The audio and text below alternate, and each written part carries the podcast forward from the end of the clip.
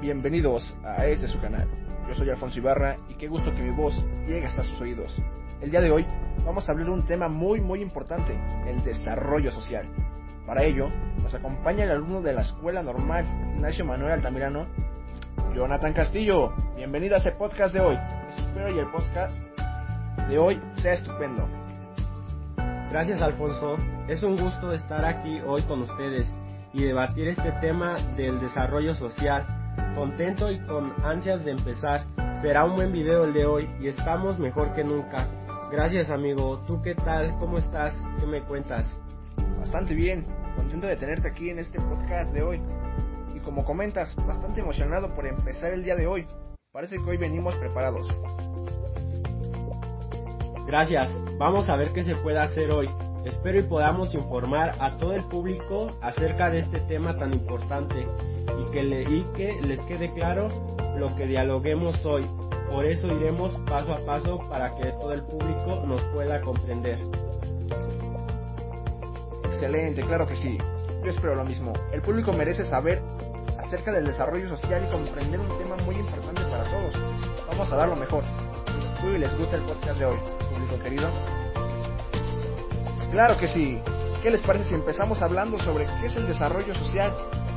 Para de ahí partir y empezar a dialogar y te la palabra. Gracias Alfonso. Pues qué más, qué más que comenzar con, con una definición clara de lo que es el desarrollo social.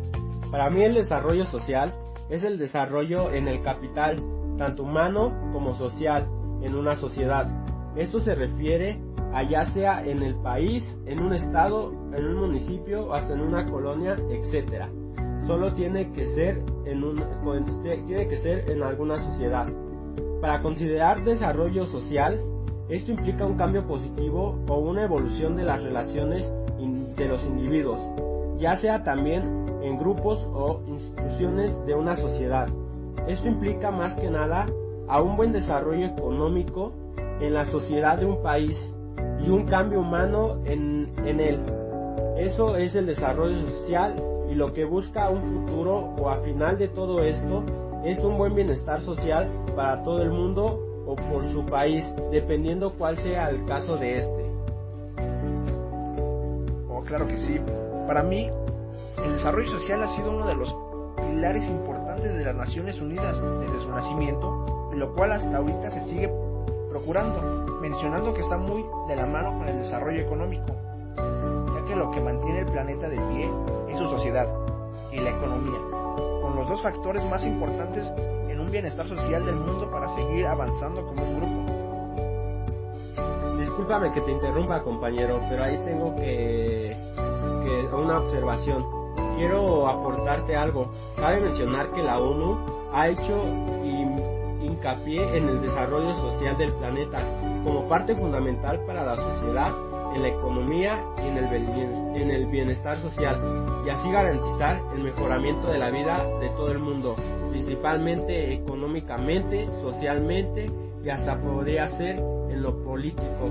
Eh, así que pues esto es lo que, eh, bueno, lo que yo sé de la ONU.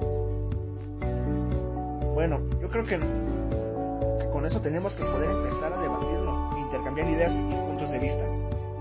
Creo que ya dimos un concepto claro de lo que es desarrollo social y con eso es suficiente. Ahora sí, para los que quede más claro al público, podemos empezar a opinar lo para dar una mejor idea del tema.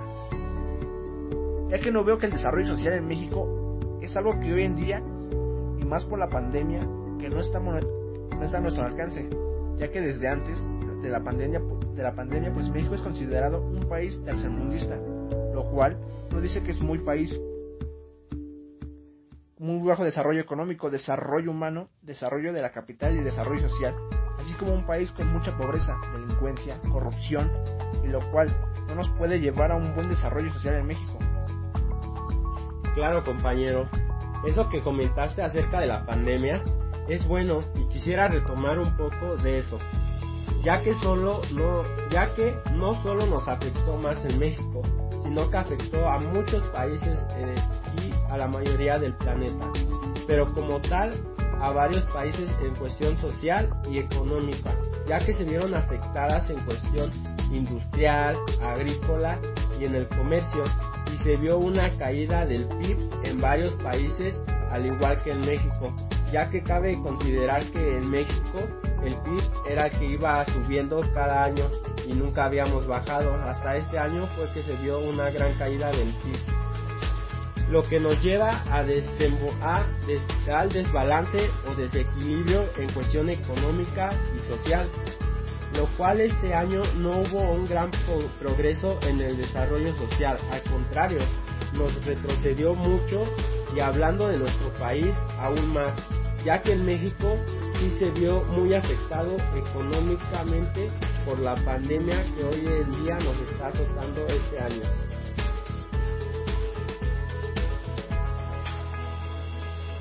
Ya retomando la parte de México, en el ámbito político, México no puede sobrellevar lo que estaba pasando. Un claro ejemplo es lo que hizo AMLO. Dijo que México ya no tenía recursos para apoyar a México, ya que ese dinero ya estaba previsto para otras cosas.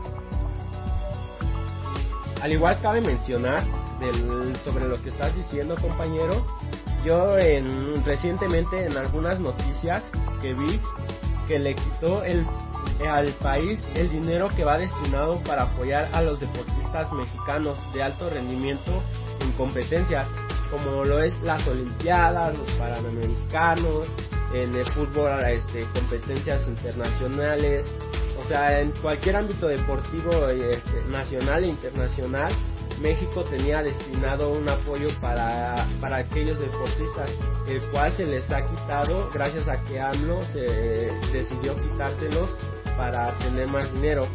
Al igual que el dinero en caso de sismos, a los que nos a lo que nos lleva a ver cómo el gobierno de México no supo cómo actuar para enfrentar la pandemia.